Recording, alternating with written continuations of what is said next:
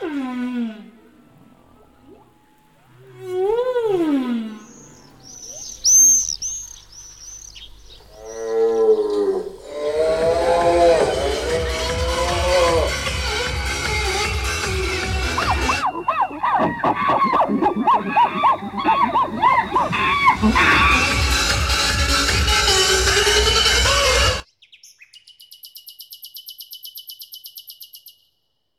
Animalische Konversation oder Was uns Tiere sagen. Feature von Gerda Schiedrich. Mit den Tierliebhabern Jana und Jörn. Und er schreibt jeden Tag E-Mail an Freunde und Bekannte mit den ganzen Vogelneuigkeiten und auch immer mit einem Vogelmotto. Also zum Beispiel nach Gewittern Amseln füttern oder so. Ja, also bei mir sitzt die Katze sehr gerne, da ist Jana dann immer ein bisschen zickig. Dem Kurator für Vögel Dr. Rudolf Reinhardt zu Berlin. Ja, ja, ja, ja, ja. Ja, ja. Tiere zu erfahren und zwar eben auch taktil, das heißt durch Berührung.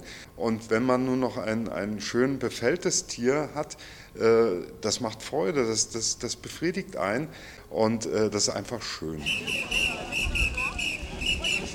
Revan von der Love Parade. Ja, ich habe mir halt was ausgedacht. Das ist halt ähm, irgendwie selbst gemacht, ne? Und ja, ist also jetzt hier einfach nur so ein, ja, so ein kleines Leopardenfell, ne? Äh, unten rum und oben schön frei. Und dem Verhaltensforscher Professor Dr. Dr. Günther Tembrock. Rothirsch Cervus elaphus.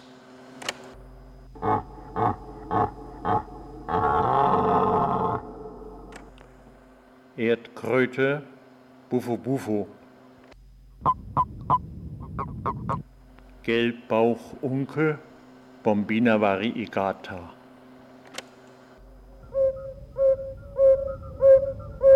Walrossmännchen Gonglaute.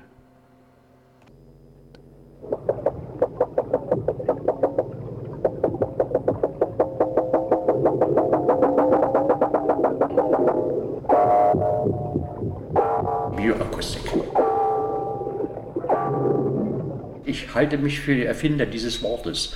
Äh, ich habe das 1959 in meinem Buch über die Tierstimmen als Untertitel gewählt. Tierstimmen, äh, eine Einführung in die Bioakustik.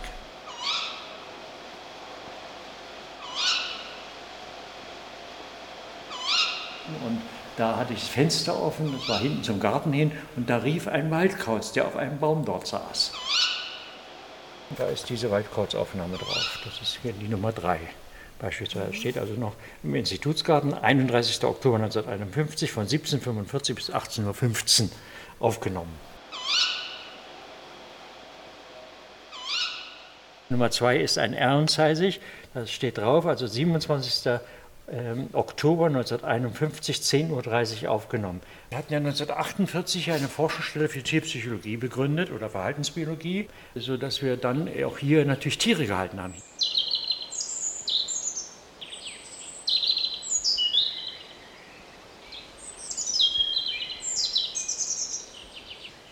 Kette mit frischen Batterien.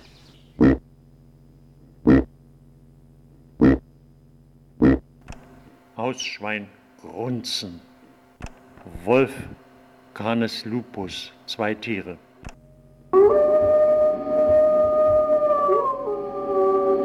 In Bezug auf die verhaltensbiologischen Aspekte, die wir jetzt angesprochen haben, vor allem natürlich die akustischen, gerade der akustischen Signale in der Kommunikation bei Tieren und bei Menschen. Mit Sicherheit spielt es eine Rolle, dass die Stimme bestimmte Emotionen hervorrufen kann.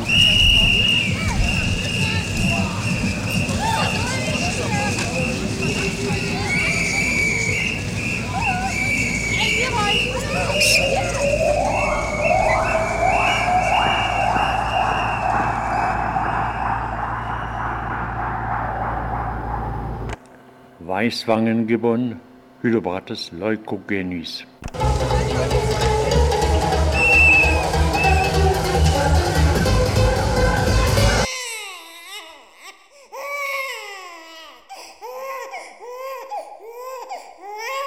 Keiner von uns weiß, wie er zu seiner Muttersprache gekommen ist. Keiner kann das rekonstruieren. Und so ist es aber, die Muttersprache nur ein Beispiel für viele solche tradierten, ganz früh tradierten Einstellungen gegenüber der Umwelt. Soziale Einstellungen, auch sonstige Einstellungen, wenn bestimmte, ähm, die Erwachsenen beispielsweise bestimmte Einstellungen zur Musik haben, das kann ganz früh so geprägt werden schon, ähm, dass also bestimmte Musik als positiv bewertet wird, andere als negativ bewertet oder auch Umgebungsbedingungen. Eine Mutter, die eben von Kind auf also große Angst vor Mäusen hat beispielsweise, das wird bei den Kindern ganz schwer später zu überwinden sein. Das kann bis zu Allergien führen. Also äh, dann eine Glückssache. Das ist Der Vogel hat Hunger. Kriegt jetzt was zu fressen. Die Katze hat ja nun mittlerweile mitbekommen, dass sie den schönen Vogel nicht haben darf. Nicht wahr, Richard? Also, Heinz ist die Katze und Richard ist unser Kater. Und das Problem ist aber eigentlich, dass die Katzen bekommen ja die Türen auf, die hängen sich ja an die Klinken. Und der Vogel, der steht nachts neben meinem Bett und die Schlafzimmertür, die ist von innen verriegelt. Da kommen die Katzen nicht rein. Also bei mir sitzt die Katze sehr gerne, da ist Jana dann immer ein bisschen zickig. Das ist ja auch meine Katze und äh, die, die äh, wird sehr viel gekrault und irgendwann hat uns sich mal einen Trick ausgedacht. Da kam er mit angebastelten Katzenohren und hatte sich mit Kajalstift einen Schnurrbart äh, gemalt, in der Hoffnung, dass er dann auch mehr gekrault wird. Aber da der Trick ziemlich einfach zu durchschauen war, hat er natürlich nicht geklappt. Ich bin nicht eifersüchtig, überhaupt nicht. Ja, ist jetzt eine typische Flugübung. Also ich habe ja den ganzen Tag den Vogel und abends, wenn ich nach Hause komme, gibt es dann immer einen Hickhack, wer den Vogel nun halten darf. Aber ansonsten hat mein Freund dem Vogel eine Internetpräsenz gebastelt. Der ist also jetzt im Internet vertreten. Und er schreibt jeden Tag E-Mail an Freunde und Bekannte mit den ganzen Vogelneuigkeiten und auch immer mit einem Vogelmotto. Also zum Beispiel Nachgewittern Amseln füttern oder so. Na, einen hatte ich noch. Ist es feucht und nass, spiele ich ihm was mit dem Kontrabass. Also in dem Moment, wenn man den Vogel aus seinem Körbchen nimmt, dann ist er auch ruhig. Aber ansonsten piekt er eben die ganze Zeit. Und das hat mich sehr beunruhigt und ich habe mich erkundigt und es ist einfach nur Betteln um Kontakt, also Betteln um Aufmerksamkeit. Er will halt nicht alleine sein. Bloß ich kann ja den Vogel nicht den ganzen Tag in der Hand behalten. Aber wenn er dann in der Hand sitzt, dann ist er halt wieder ruhig. Und die Katzen sind ja auch sehr, die sind ja ziemlich eifersüchtig, hört man ja. Also das mag ich total, wie er so zupft mit seinen langen Fingern. Finde ich total schön.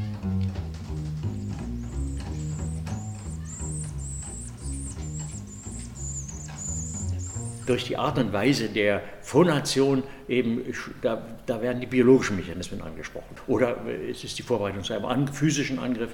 Also äh, da, da steckt, und das, da ist ein unglaubliches Spektrum drin. Das ist etwas Faszinierendes, gerade auch für die sozialen Problematik. Denn die Stimme ist natürlich ein soziales Phänomen generell. Und die Männchen Rangordnung haben, auch das sind ja die größten, die stärksten und damit also auch die ranghöchsten. Und das erkennt man an der Stimme. Ja, ich habe mir halt was ausgedacht, das ist halt ähm, irgendwie selbst gemacht. Ne? Und ja, ist also jetzt hier einfach nur so ein, ja, so ein kleines Leopardenfell. Ne? Äh, unten rum und oben schön frei, irgendwie halt cool Spaß haben. Moment mal. Es geht darum, dass es im Grunde einfach nur Egoismus. Jeder ist einzeln, weil, weil jeder seine Gruppe hat, jeder hat seine Posse. Es ist keine Gemeinschaft, dass alle Menschen miteinander und nicht gegeneinander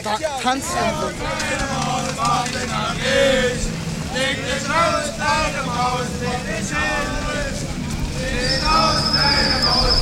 Wir gehen heute davon aus, dass die Entstehung der Sexualität, der Zweigeschlechtlichkeit eigentlich durch ein Aggressionsverhalten von Zellen aufeinander entstanden ist und daraus dann eine Symbiose geworden ist gewissermaßen und äh, die Zweigeschlechtlichkeit entstanden ist.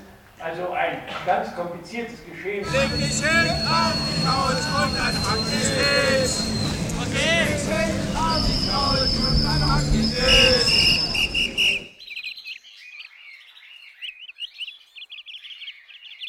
Es ist bekannt bei Kanarienvögeln und bei anderen Vögeln auch untersucht, dass die, die besser singen gewissermaßen, äh, einen, beim Weibchen einen höheren Hormonspiegel erzeugen. Wenn die Weibchen das über Lautsprecher angeboten kommen, dann bauen sie sofort, fangen sie an, Nest zu bauen und so weiter, was sie vorher überhaupt nicht beachtet haben, das Nestmaterial. Also sie werden äh, sofort stimuliert und eben in Abhängigkeit von der äh, Stimme. Und man hat also bei vielen Vögeln festgestellt, dass die Sänger, Männchensänger, schneller zur Fortpflanzung kommen mit den besseren Gesängen, mit den reicheren äh, Gesangsstrophen. Guck mal, die kleine Ziege hier auf der Bank. Macht mal ein Foto. Spatz, komm. So, jetzt? So ist schön. Also im, im Streichelzoo ist übrigens eine Ur-Berliner Erfindung, die heute weltweit ähm, in Zoos, in, in Tiergärten zu finden ist. Die Ursprungsidee war die, den naturentfernten Großstadtkindern zu zeigen, wie funktioniert was, äh, wo kommt die Milch her, wo kommt die Wolle her, wie wird das Ei produziert. Hier ist ein Pony, warte. Dann geben wir ihm das. Komm hier, hier, komm. Ja, versuch du auch mal. Weißt nicht? Also mein Name ist äh, Rudolf Reinhardt. Ich bin wissenschaftlicher Mitarbeiter im Zoologischen Garten und als Kurator für Vögel. Und äh, jetzt wird es also zunehmend dazu genutzt, Tiere zu erfahren und zwar eben auch taktil, das heißt durch Berührung. Und wenn man nur noch ein, ein schön befälltes Tier hat, äh, das macht Freude, das, das, das befriedigt einen und äh, das ist einfach schön. Na, nein, nein. Ja, ja, ja, ja, ja.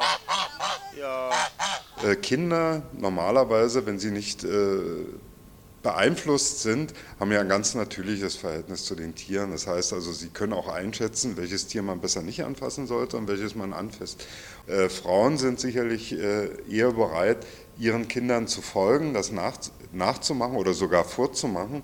Und äh, der Herr des Geschehens, äh, der guckt eben von außen zu, obwohl er vielleicht das auch machen möchte, aber sich nicht die Blöße geben will, eben auch so eine Gefühlsregung zu zeigen. Und das ist sicherlich der Grund, warum die Männer lieber zum Fotoapparat greifen und äh, das beobachten. Habe ich mir selber genäht. Ja, das ist einfach nur dieses Fellstoff da. Das haben aber fast alle, äh, haben sehr viele hier. Aber das gibt es auch als fertiges Kostüm zu kaufen, aber ich habe es mir selber gemacht. Heavy Metal! Feuer oder Ja. No Takeout! Darf ich mal stören? Ja, ist gut. Ja? Achso, ich habe Sie gerade gestört. Sagen Sie mal, machen Sie Liebe? Ich kann nicht so gut Deutsch.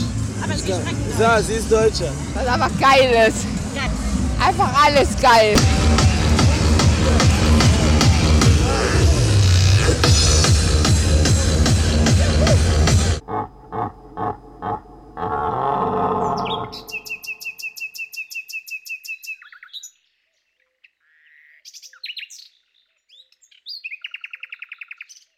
gibt sogar, wenn zwei Nachbarn, das habe ich auch schon aufgenommen systematisch, Konkurrenz singen. Also der, dann kommt so ein, ein, sogenanntes Matching zustande. Das heißt, da ist das Matching eigentlich der Versuch, den anderen zu überbieten, um die Weibchen zu locken. Da ist nicht mehr das, die Konkurrenz. Der Gesang hat ja gewissermaßen, Männchen bleibt fern, ich bin hier schon besetzt und andererseits Weibchen bitte kommen. Es ist bekannt, dass die Weibchen tatsächlich nach der Qualität, also nach der Anzahl der äh, Varianten. Das ist bei Nachtigallen natürlich, da ist es auch noch nicht systematisch untersucht. Nachtigallen haben ja bis zu über 120 verschiedene Strophen, aber die, äh, dennoch sind typische Strophen für die Individuen drin.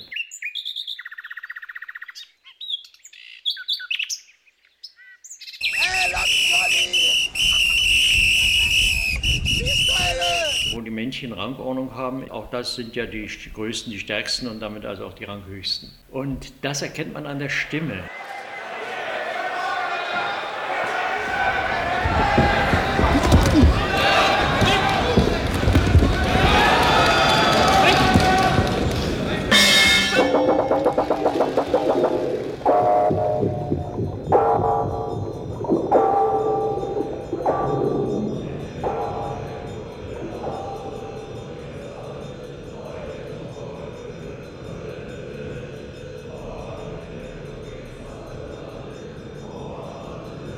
Ist ja auch interessant, dass äh, die Religionen darauf Wert legen, dass die Stimme entemotionalisiert wird. Da wird dann ganz monoton gesprochen, immer auf gleicher Tonhöhe. Also selbst dort in, in Regionen, wo Menschen von Natur aus, äh, aber zur Tradition dort gehört, die Sprache sehr stark bewegen. In manchen Gegenden wird es ja sehr stark bewegt.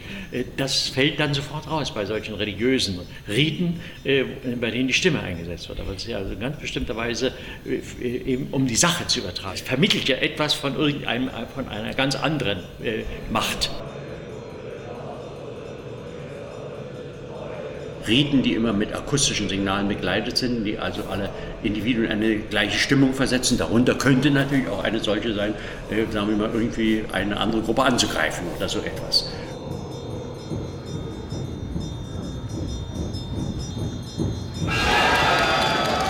Es gibt einen Zusammenhang zwischen Körpergröße und Stimme. Ich habe das mal ganz systematisch bei Primaten untersucht.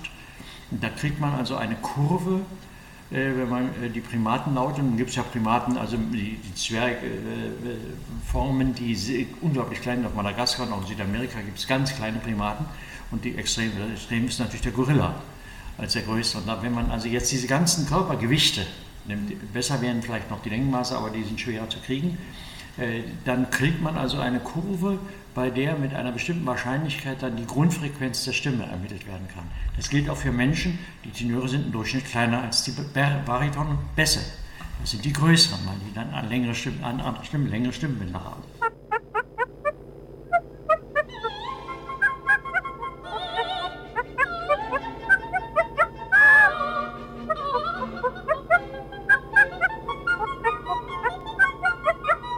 Wir haben ja eine sehr vielfältige Stimme, äh, Sprechstimme und Singstimme. Und die Singstimme ist die ältere, denn das ist das alte Erbe. Wir haben also Primaten wie zum Beispiel Gibbons, die machen also ein Vibrato. Ich habe eine Aufnahme von einem Gibbon, der singt genauso wie Joan Sutherland. Also das kann man austauschen.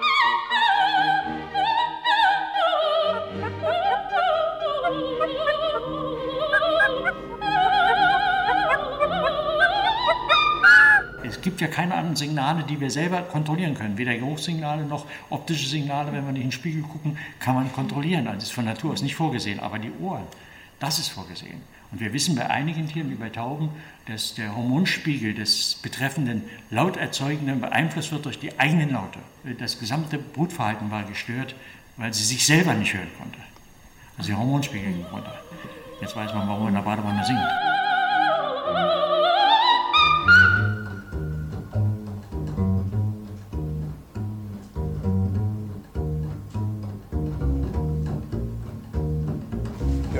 Foto. Ich und auf meinem Kontrabass sitzt ein Huhn. Das hat vier Wochen bei uns hier in Berlin gelebt, äh, bevor es dann nach Thüringen umgezogen ist. Ein Perlhuhn ist das, kann man eigentlich auch ganz gut erkennen, denke ich, weil es da in die Kamera schaut. Heinz, mach nicht, lass ruhig die Geräusche. Als ich Kind war, haben meine Eltern für mich mal einen kleinen Spatzen aus dem Nest genommen. Und der war also ein paar Jahre bei uns. Und meine Mutter hatte damals, also in den 70er Jahren, immer gerne so Rollkragenpullover an und die hatten doch diese runterhängenden Rollkragen. Und da saß der Spatz total gerne drin und war so schön warm, so mollig und geborgen. Da saß er dann eben immer. Und später habe ich dann als Kind jeden Vogel, der aus dem Nest gefallen war, nach Hause geschleppt. Da hatte ich überhaupt keine Hemmschwelle mehr. Stimmt's, Jon?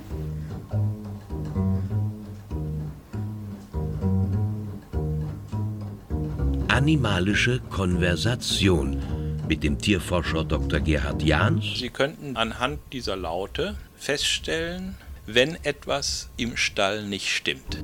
Dem Landwirt Siegfried Brehme. Ich verhungert nicht stillschweigend. einer Bäuerin. Das ist die Mutter. Dem Biologen Professor Dr. Andreas Elefant. Ich bin dann vor etwa 20 Jahren auf den Krallenfrosch gestoßen. Und dem Komponisten Lutz Glandin. Ich lasse mal einen Ausschnitt laufen aus der, aus der Schimpansenstimme, also aus dem Originalmaterial.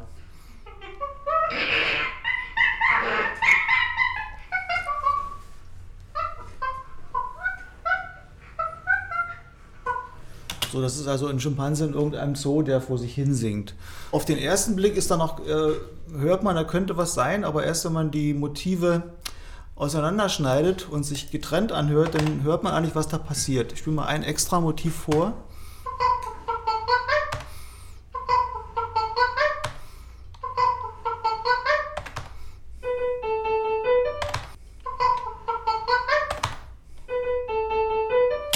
Also man sieht, äh, das sind äh, also eine nahezu tonale Tonfolge, wie sie auch in der Klassik vorkommen könnte oder ein anderes Beispiel. Nochmal. Und vom Klavier.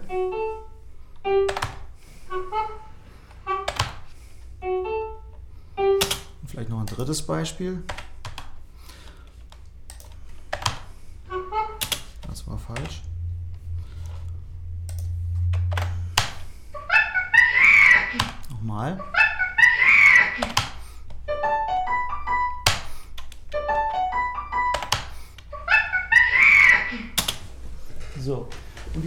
Quasi jetzt nur äh, auf dem Notenpapier notiert und man kann das also Tonarten zuordnen und es sind Tonfolgen in Dur, in Moll, vermindert, übermäßig, also wie sie eigentlich in der klassischen, in der klassischen Tonalmusik anzutreffen sind. Der Schimpanse singt ja keine, er singt ja kein Musikstück.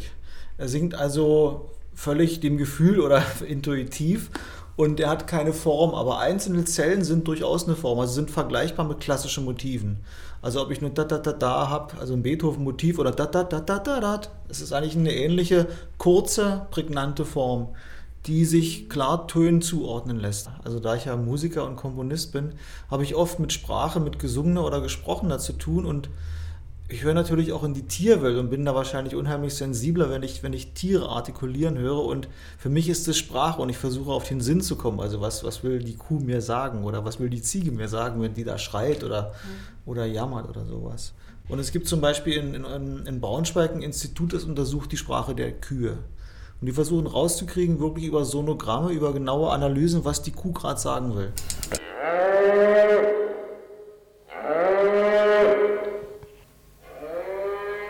Das ist also auch eine Kuh, die wegen Hunger ruft.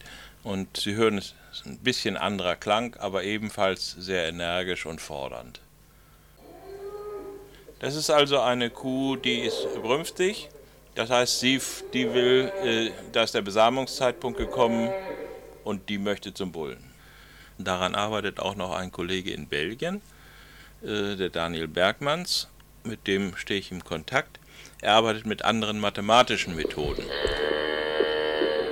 Mein Name ist äh, Gerd Jahns und ich habe diese Arbeiten begonnen an der Bundesforschungsanstalt für Landwirtschaft. Von Haus aus bin ich Regelungstechniker und ich bin zu den Tieren gekommen, weil äh, man bemüht ist, die Tiere messtechnisch zu erfassen. Das heißt, man möchte möglichst früh feststellen, wenn ein Tier nicht gesund ist. 664. Das ist die Kuhnummer. Die sind ja alle nummeriert. Man kann jede einzelne Kuh verfolgen, wo sie herkommt. Jetzt können wir mal einen anderen Ruf nehmen, und zwar bei der Klauenpflege. Da sind sie fixiert und äh, das mögen sie nicht. Sie haben keine Schmerzen dabei.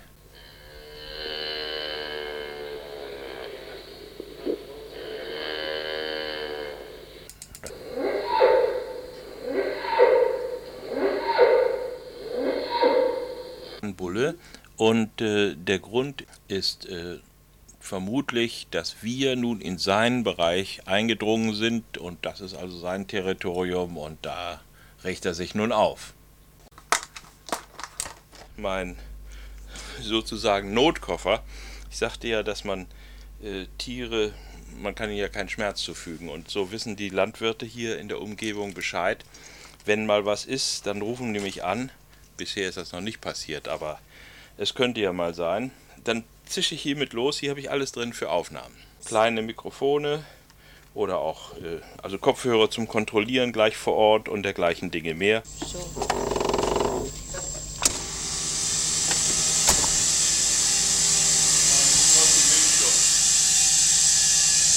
Was ist denn das gewesen? Das ist äh, die Milchkühlanlage.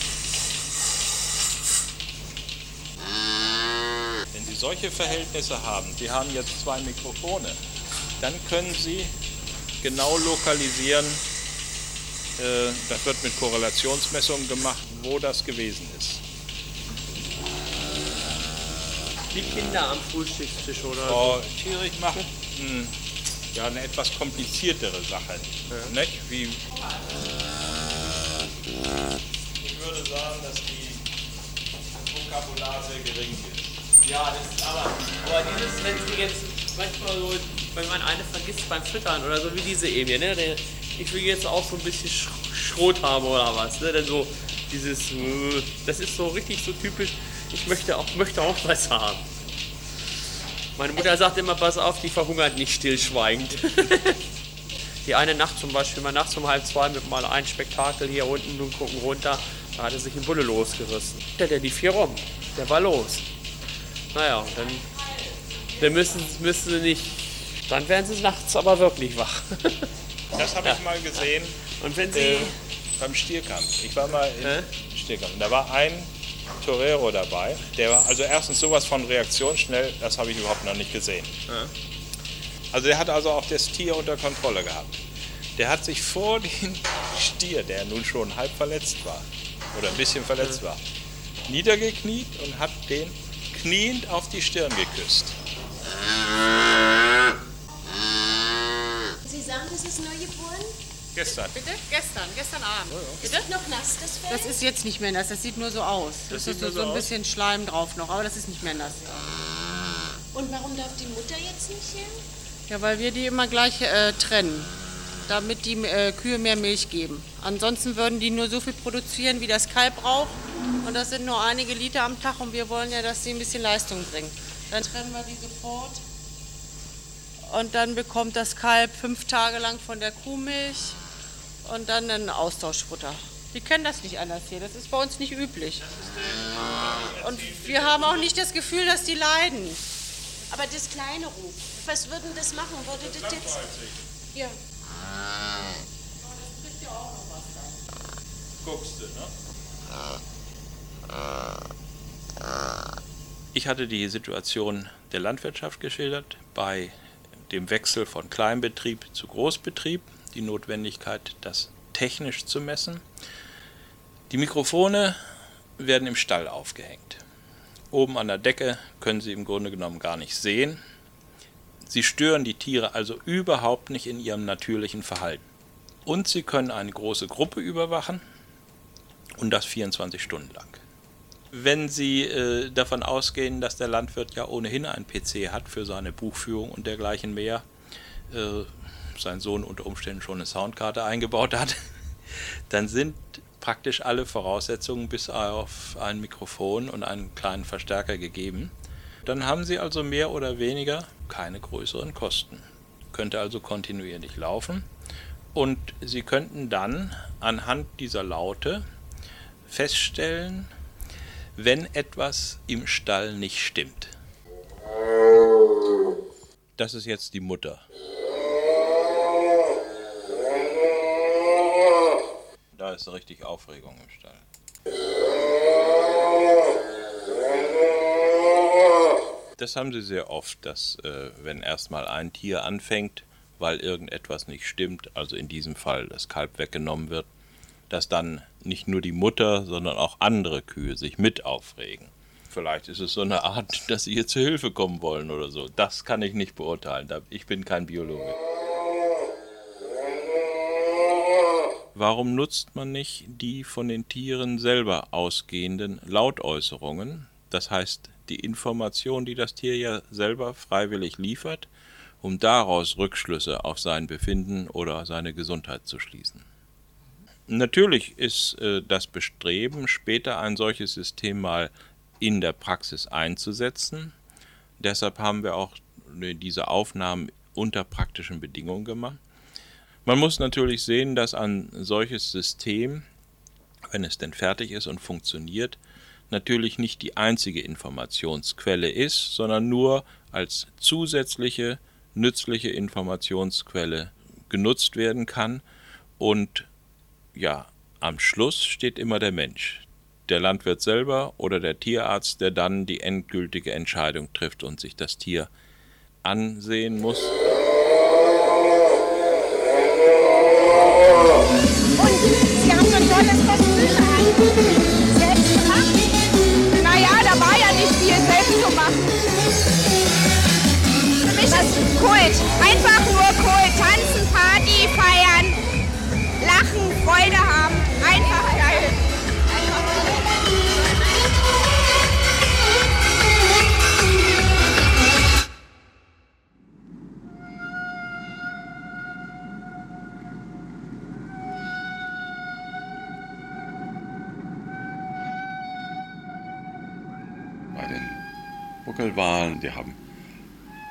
Lange Gesänge äh, und wenn sie also von den Winterquartieren kommen zur Paarung, äh, haben die Männchen lange Gesänge, die aus Grundrhythmen bestehen, die wiederholt werden, aber es klingt eigentlich sehr melodiös alles.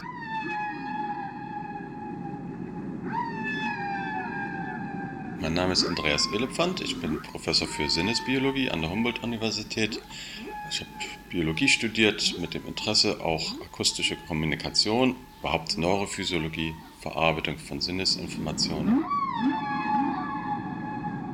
Ich bin dann vor etwa 20 Jahren auf den Krallenfrosch gestoßen, der mich sehr interessiert hat. Das ist ein Frosch, der lebt wie andere Frösche, hat auch akustische Kommunikation. Aber das macht er alles im Wasser. Er sitzt am Boden des Teiches, wenn er ruft, und das Weibchen sitzt auch am Boden des Teiches, wenn es zuhört. Und dadurch bin ich dann generell auf Fragen des Unterwasserschalls gekommen.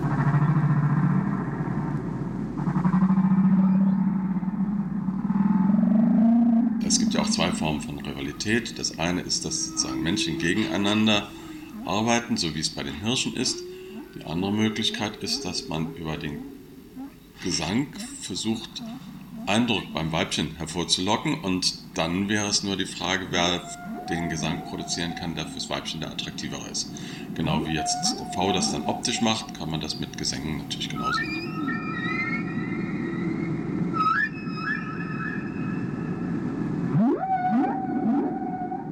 Gemeinschaften sind mehrheitlich äh, Muttergruppen, das heißt Mütter mit ihren Kindern und die Männchen kommen dann gelegentlich mal dazu. Also ansonsten sind meistens die Männchen isoliert oder leben in kleinen Gruppen, das ist dann auch wieder artspezifisch. Es gibt also bei den Walen, soweit ich weiß, keine oder höchstens ganz wenige Arten, wo es reguläre Familienverbände gibt. Die Mutter lebt mit ihren Nachkommen.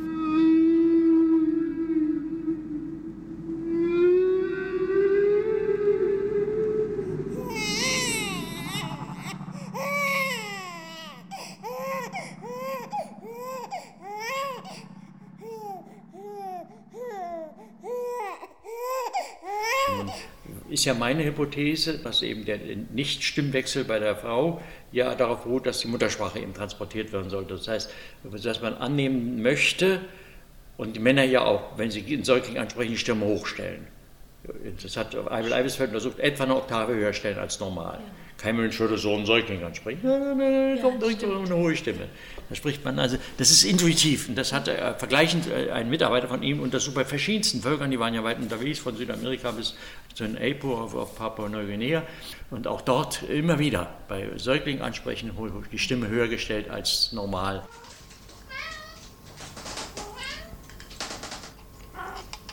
Also ich hatte schon mal, dass ich jemand also von der Stimme her sehr, sehr anziehend fand. Ich habe häufig mit dem telefoniert und war wirklich mal neugierig, ähm, wie der denn so ist, wenn ich den das erste Mal sehe. Und dann war der 1,50 Meter und der Umfang war auch 1,50 Meter.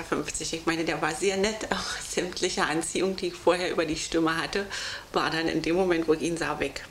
Und ich denke, dass es in der Natur der Sache liegt, dass es sich äh, im Laufe der Zeit, dass man mehrere Partner hat. Äh, und das würde ich aber nicht unbedingt als Polygamie empfinden. Ich habe also genug um die Ohren, wenn ich jetzt noch mich ständig um andere Männer kümmern müsste. Ich glaube, dass wir einfach nicht so geprägt sind, ähm, ich sag mal, Beziehungen völlig außer Acht zu lassen oder so, ich sag mal, monogame Beziehungen völlig außer Acht zu lassen. Unser Wertesystem einfach so gebaut ist, also sicherlich durch, äh, durchs Christentum äh, nicht zuletzt bestimmt, äh, dass man früher oder später eigentlich heiratet oder heiraten sollte. Und ähm, der Wert einer Heirat äh, setzt sich in meinem Kopf nicht so ganz klar mehr, mehr durch. Ja, ich denke auch so. Das Einzige, was mir noch dazu einfällt, dass ich mich zum Beispiel auf der Arbeit immer ein bisschen komisch fühle, wenn ich von meinen Freunden spreche. Viele sagen ja mein Lebensgefährte oder irgendwie so weit. Finde ich persönlich zu gestellt. Und ich komme mir immer vor wie zwölf, wenn ich von meinem Freund spreche.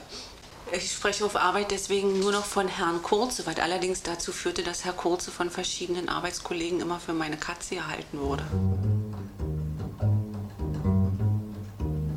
Was uns Tiere sagen.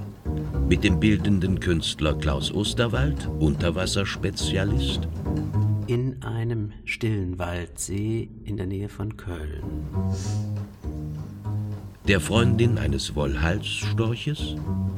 Und dann ist es schon vorgekommen, dass wir beide eingeschlafen sind hier zusammen, nicht? Und einer Talkshow.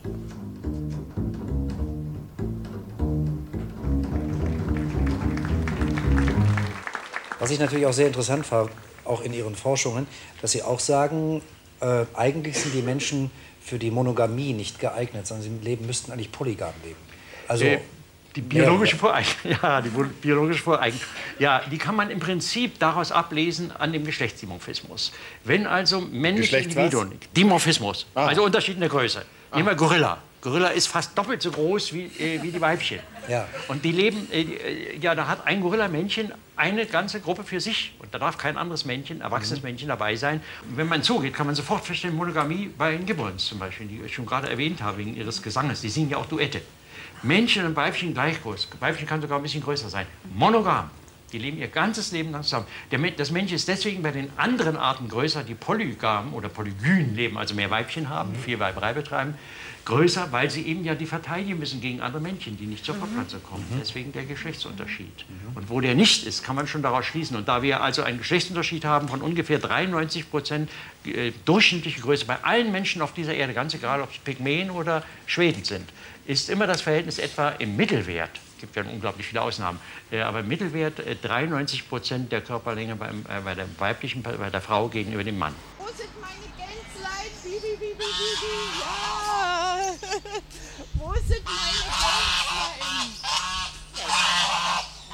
Ja, wir haben also eine große Reihe äh, an Stammbesuchern, Leute, die tagtäglich in den Zoo kommen, die sich äh, ganz unterschiedlich lange im Zoo aufhalten. Ich denke an eine Dame, die kommt immer morgens um neun, geht äh, zu unserem Wollhalsstörchen, unterhält sich äh, einige Zeit mit ihren Freunden, die diese Vögel kennen tatsächlich die, die Frau schon, warten auf sie und dann geht sie befriedigt wieder ihrer Tätigkeit nach.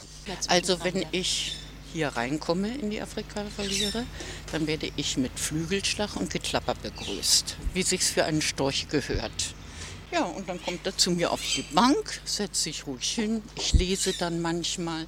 Manchmal mache ich mir auch meine Fingernägel wieder in Ruhe, in Ordnung.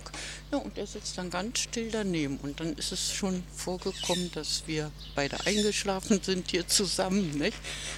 Im Moment muss er hier irgendwo sein. Storchi. Wo ist mein Storchi? Wer kommt denn da angetappelt? Wo ist das Storchilein? Du musst keine Angst haben. Komm her. Wo ist mein Storchilein? Wo ist denn das Storchilein? Mein Gott, ist der vorsichtig. Na komm! Ist verwunderlich, nicht? Ich bin nicht alleine.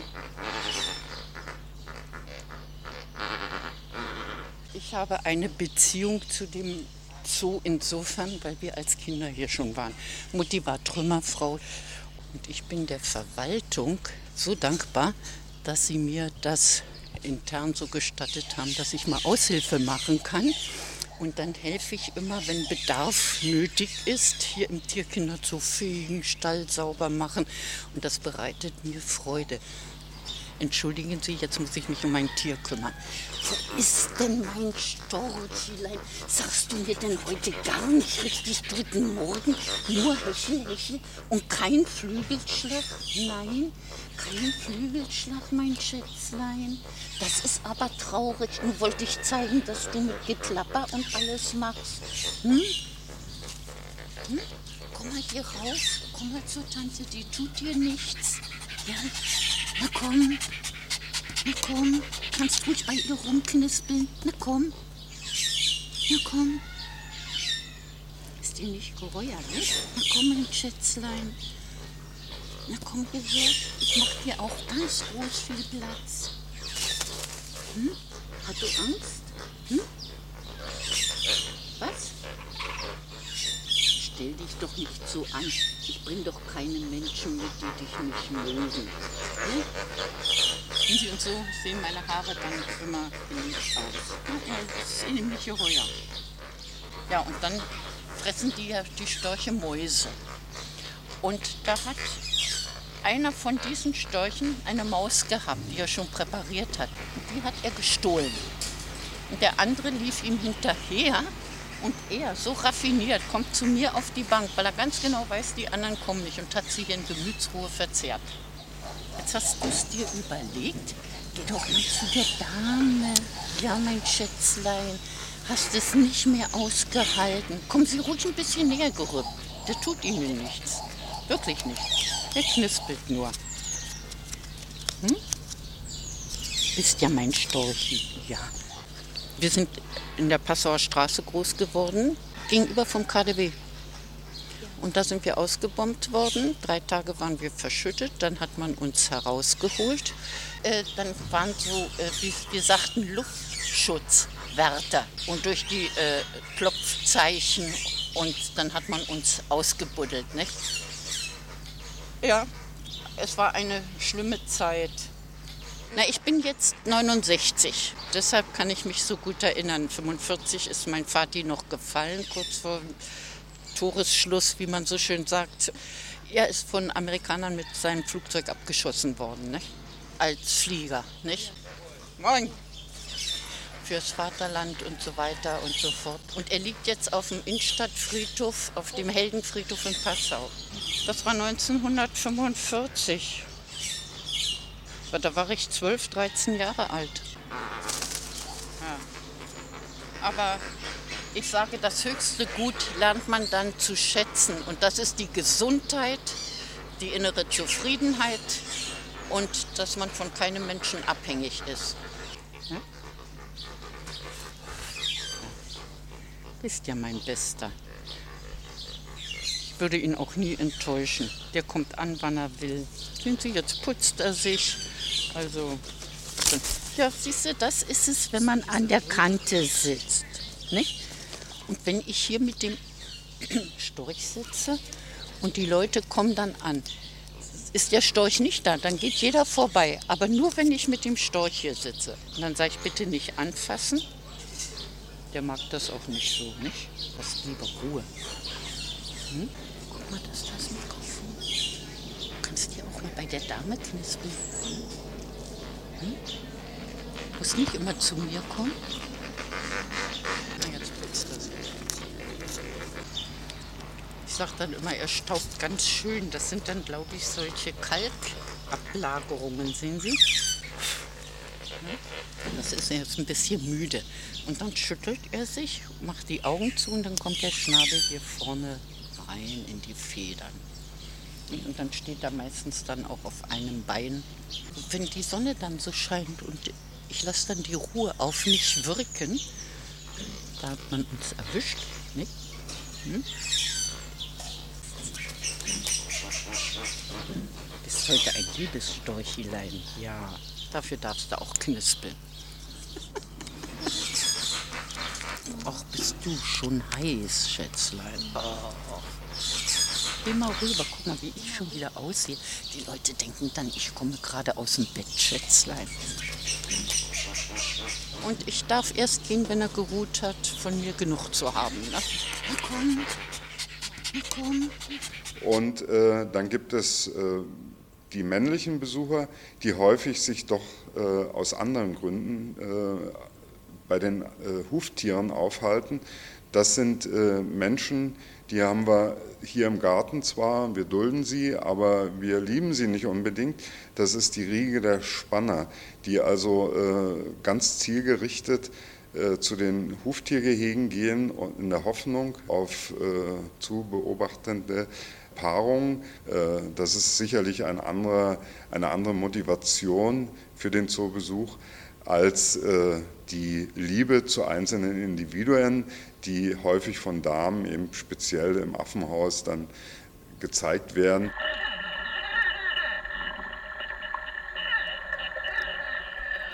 Das ist für mich der Nagler, der nagelt so. Ich darf sowas ja sagen. Ein Wissenschaftler dürfte sowas nicht sagen. Das ist das Schöne am künstlerischen Beruf, man darf fast alles.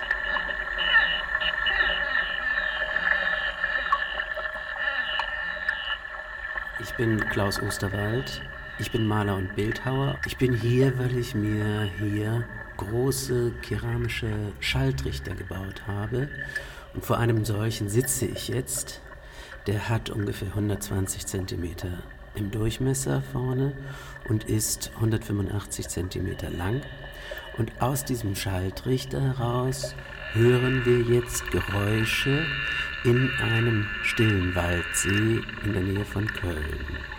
Niemand weiß wirklich, was das ist. Es äh, gibt auch in Kreisen der Zoologen und Bioakustiker keine Meinung dazu, was das wirklich sein könnte.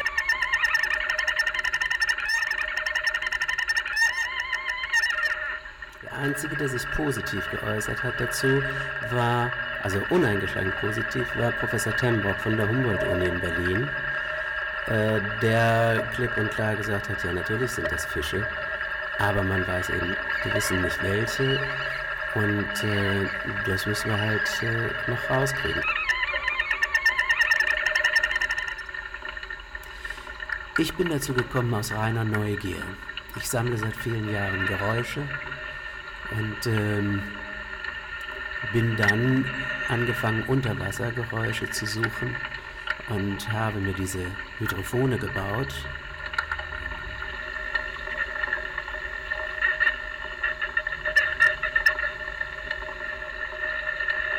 Das sind ganz verschiedene Geräusche. Das sind Fressgeräusche von Karpfen, das haben wir gerade eben gehört, dieses Knistern. Oder dann kommen dazu auch ähm, Pflanzen. Pflanzen sind sehr laut. Hier im Hintergrund kann man es hören. Das ist jetzt, weiß wieder niemand, was das sein könnte. Ich glaube, es ist auch eine Pflanze, die ihren äh, Ozonaustausch unter Wasser macht mit winzigen kleinen Bläschen, die da wie eine Perlenschnur rauskommen und nach oben steigen. Oder im Hintergrund hört man jetzt dieses staccatoartige Blasen. Das sind, glaube ich, Blasen, die aus dem Untergrund, aus dem Schlamm des Sees auftauchen. Aber es gibt dann eben doch auch noch was anderes. Was Sie hier hören, ist der einzige Fisch, den ich wirklich gesehen habe, während er diese Laute von sich gab. Das ist ein kleiner Sonnenbarsch, ungefähr 12 cm lang, und der hat sich einen Fleck im Uferschlamm freigewedelt mit seinen Flossen und äh, dort offensichtlich die Eier abgelegt oder er versucht ein Weibchen anzulocken. Vielleicht ist es auch ein Weibchen, ich weiß es nicht. Und als ich ihn gesehen habe, habe ich sofort mein Mikro daneben ins Wasser gehängt und das hat ihm überhaupt nicht gefallen. Da ist er sofort äh, drauf los und hat diese warnenden Laute ausgestoßen immer wieder Angriffe geschwommen, darauf so, sich da vorgestellt. Und irgendwann kriegt der, verdittert er dann die Nerven, reißt ihm der Geduldsfaden und er greift dann an. Passen Sie auf, gleich.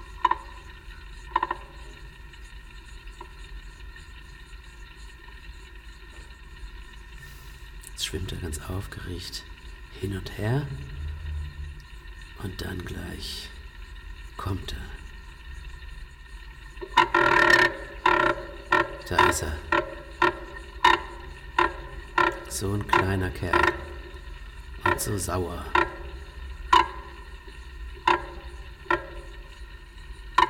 Das Mikro ist ungefähr doppelt so groß wie er, aber er greift es trotzdem an.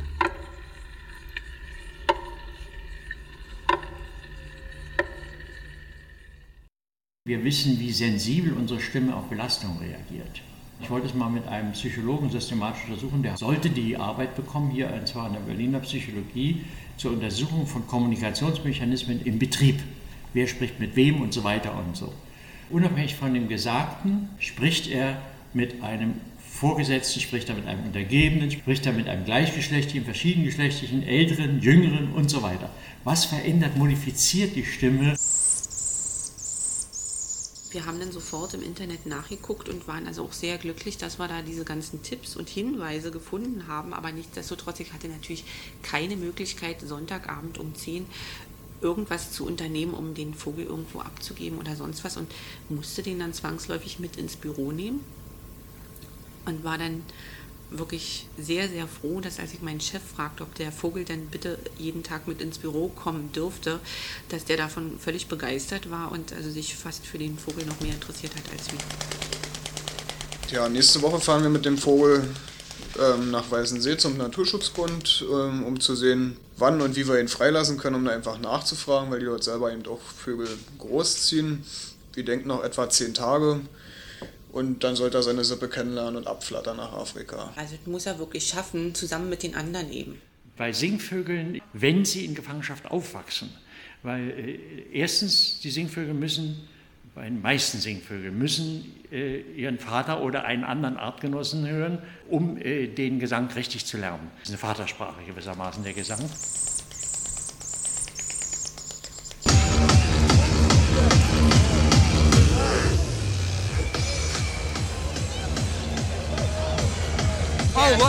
Wonderful. wonderful. to see that after 30 years, there is still the possibility of people enjoying each other. And to see so many people getting together. Um, I was at Woodstock. I was at um, Altamont. I was at the Atlanta racetrack when um, Janis Joplin was there. So 30 years later, here we are rocking out. Yeah, and, and, and most of these kids weren't even born when we Our were daughter is 20. she and her boyfriend are here. She's very embarrassed that I know about what all this is going on, but we just encourage her to come. So, So I- enjoy.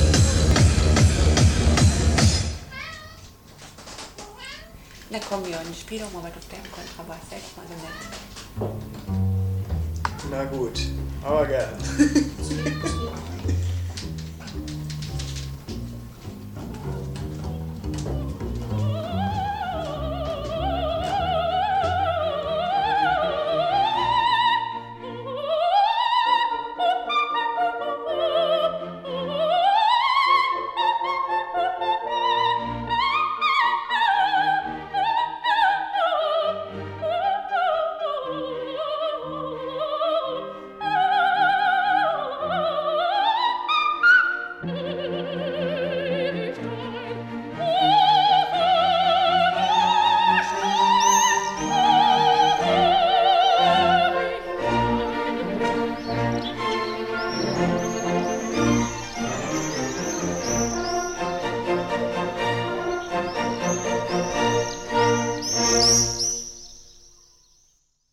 Animalische Konversation oder Was uns Tiere sagen. Feature von Gerda Schiedrich. Der Sprecher war Martin Seifert. Im Originalton die Biologen und Verhaltensforscher Prof. Dr. Dr. Günther Tembrock, Prof. Dr. Andreas E. Lefant, der Komponist Lutz Glandin, der bildende Künstler Klaus Osterwald, der Kurator für Vögel Dr. Rudolf Reinhardt zu Berlin, eine Storchenfreundin, der Tierforscher Dr. Gerhard Jahns, der Landwirt Siegfried Brehme, eine Bäuerin, die Tierliebhaber Jana und Jörn sowie Rever von der Berliner Love Parade. Ton Peter Orwar. Regieassistenz Beate Lehner. Regie Gerda Schiedrich. Redaktion Dieter Joost. Eine Produktion der Featureabteilung des SFB ORB 2002